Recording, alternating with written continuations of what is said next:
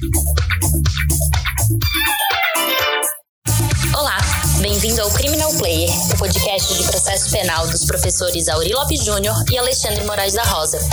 O Criminal Player é um apoio da Emais Editora. No site www.emaiseditora.com.br você encontra material de qualidade e gratuito. Siga o Instagram @emaiseditora para ficar por dentro das novidades. Você pode seguir também o Instagram dos professores Auri Lopes Júnior, arroba Auri Lopes JR, e Alexandre Moraes da Rosa, arroba Alexandre Moraes da Rosa, para ficar por dentro de tudo o que acontece no mundo do processo penal. Olá, amigas e amigos do Criminal Player. Parceiro Alexandre, hoje a pauta é a seguinte: um desembargador uh, muito sério, competente, honesto, não está em discussão a sua lisura, não é essa a questão, mas deu uma entrevista falando sobre Lava Jato e, quando questionado sobre a maior ou menor agilidade de alguns julgamentos, alguns recursos da Lava Jato que foram julgados muito rápido, ele explica e Vou ler agora exatamente o que ele disse, que é bem interessante. Ele diz assim, ó, aspas, no dia em que há uma operação no primeiro grau, seja prisão ou busca e apreensão, eu começo a receber exceção de suspeição, habeas corpus, exceção de incompetência, recursos contra apreensão de bens, pedido de liberação, embargo de terceiro. Eu começo a conhecer o processo. Quando ele chega no tribunal, e não estou me relatando a um processo específico, chega com uma gama de informações e decisões praticamente já tomadas. Fecha aspas. Cara, esse trecho da entrevista é super importante, uh, e eu volto a dizer, não está em discussão nem o caso que ele está se referindo e nem quem ele é. É irrelevante, porque isso é o estándar de conduta, é o padrão de comportamento de conduta de todos os desembargadores e de todos os tribunais no Brasil inteiro, em todos os casos. Mas é sintomático de um grave problema do nosso sistema judiciário e do processo penal, que é exatamente o quê? A errônea forma de cognição e de construção do convencimento do julgador, seja ele julgador em primeiro grau, seja ele julgador no tribunal. O problema começa com essa estrutura processual que coloca a prevenção como causa de fixação da competência e, portanto, coloca o juiz no lugar errado e coloca o desembargador no lugar errado. Eu vou explicar.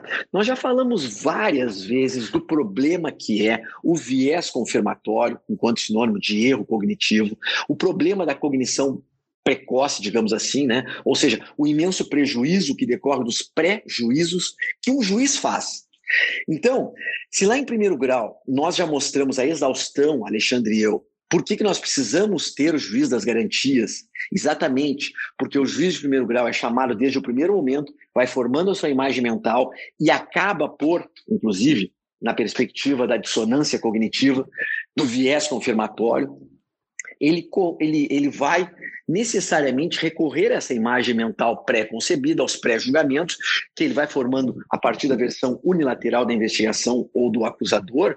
E quando começa o processo, é elementar que não pode ser este mesmo juiz que está absolutamente contaminado. A prevenção, como a gente sempre fala no sistema europeu, é causa de exclusão da competência, porque prevenção é sinônimo de contaminação. Juiz prevento é juiz contaminado que não pode julgar. Bom, nós no Brasil demoramos décadas e décadas e décadas para compreender isso. E finalmente chegaram no Instituto do Juiz das Garantias com muito atraso, e nem implantado foi. Então é óbvio que nós precisamos do Juiz das Garantias em primeiro grau. Mas a minha, o meu convite à reflexão hoje é toda a argumentação que nós construímos para justificar o juiz de garantias e a separação, o sistema duplo juiz, também precisa ser pensado para o julgador recursal, leia-se desembargadores estaduais, federais e ministros. Por quê? Porque eles também são levados a esse terreno minado das pré-compreensões. Exatamente como o desembargador falou, ele já começa a contaminação no dia em que opera, em que começa a operação. Imagina que esse desembargador vai julgar todos os habeas corpus, mandado de segurança, exceções, e depois uma vez condenado réu ou absolvido, ele vai julgar a apelação desse caso que ele já vem há anos conhecendo. E como ele diz, quando o processo chega, já existe uma gama de informações e decisões tomadas. A decisão já está tomada lá atrás. Eu lá atrás, muito antes. Então, nós precisamos pensar que não pode ser o mesmo desembargador atuar do início até o final. nós precisamos racionalizar e separar a Câmara Criminal, ou turma criminal, também como se faz com o juiz, da seguinte maneira: não é que cada recurso vá para um desembargador diferente. Seria até o ideal, mas não é viável operacionalmente e estruturalmente. A minha proposta, e gostaria que o Alexandre pensasse, me dissesse a experiência dele, é que nós separássemos aquela Câmara ou turma, a Câmara ou turma que julgar habeas corpus, mandado de segurança, demais incidentes da fase pré-processual, não pode ser a mesma que depois vai julgar o recurso de fundo, seja ele apelação, recurso interdistrito, certo? Ou até o recurso especial extraordinário, lá na dimensão do STF e STJ. Então, nós não podemos continuar com o mesmo desembargador do início até o fim. Nós precisamos, quem sabe, separar também instrumentos, ações e recursos da fase pré-processual, tem que ser uma Câmara Criminal.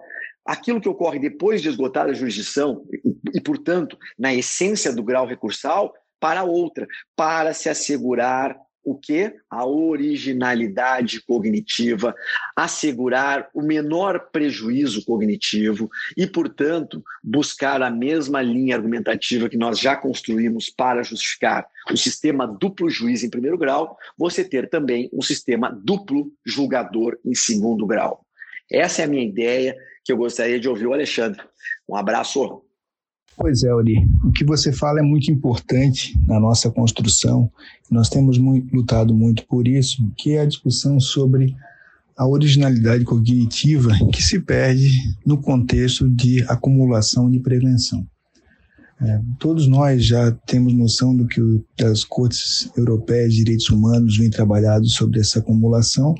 E do ponto de vista do conhecimento, é claro que quanto antes você tiver contato com a temática, com o contexto, com o processo, nós podemos ampliar a nossa qualidade. O problema é que nós vamos criando antecipadamente versões e julgamentos que nos levam a evitar a contradição, naquilo que muito bem falaste, que se conhece como dissonância cognitiva, em que a hierarquia das ideias, das crenças e dos conhecimentos vai buscando mecanismos de esquiva, mecanismos de evitação, de seleção, de seleção de argumentos ou de provas para confirmar aquilo que já foi deliberado anteriormente. Nesse momento, então, quando você tem uma decisão no primeiro a primeira abordagem, a tendência é que com menos informação, principalmente se for no início de uma operação, a decisão seja munida de pouco conhecimento e, e, depois persevere mesmo que esteja certa ou errada. Esse é um viés que a gente tem estudado muito, principalmente pelo, pela informação advinda da psicologia cognitiva, que acaba nos gerando e da psicologia social no tocante à dissonância cognitiva, estudado por Ruiz Ritter, Bernd Schoenemann, você mesmo escreveu muito mais sobre essas questões. O que eu quero sublinhar para ti, nessa mesma linha, é que existe uma questão importante. É, bom, os tribunais podem se organizar de maneira diversa para evitar esse tipo de questão? Podem. Há uma passagem no momento seguinte. O problema é que o nosso Código de Processo Penal trata a prevenção como uma propriedade, né, uma atribuição do julgador, o que é um grande problema. Então a gente tem a questão é que isso deveria valer até os tribunais ou nos julgamentos originários, dada a discussão que quando houver a necessidade de estabelecimento de fatos, de acertamento de fatos, como coloca Jacinto Nelson Miranda Coutinho, nós precisaremos do que de uma originalidade cognitiva. Nos casos dos tribunais superiores, como não há mais uma discussão da premissa fática, os tribunais podem analisar já o, as inferências realizadas, mas sempre que houver juízo no tocante às premissas fáticas, ou seja, ao estabelecimento da, do estándar probatório, da prova suficiente para que se possa atribuir o predicado provado, é necessário que haja essa preservação da cognição. Por fim, eu queria dizer para ti, como juiz, várias vezes em que os processos são cindidos, aplica-se o artigo 80 do CPP, em que um dos acusados não era encontrado e suspendia-se com base no 366, eu tomava cuidado e quando o acusado era encontrado, eu já tinha proferido sentença, declarasse declarava minha, meu impedimento de atuar no processo, afinal de contas já tem uma sentença e que em muitos casos havia uma, uma comunhão de situações. Por exemplo, no caso de furto, furto por concurso de agentes, em dois acusados, um deles é julgado, e aí é necessário analisar se houve ou não um crime é, em concurso e agentes, é, seria incompatível um julgamento posterior de minha parte, afinal de contas, absolvendo o condenando, eu já tinha manifestado acerca da conduta. Portanto, não é uma questão que transcende a discussão dos autos, e sim de uma originalidade cognitiva que é importantíssima para que nós não tenhamos decisões enviesadas. É, há uma falsa percepção de que quanto mais conhecimento, melhor.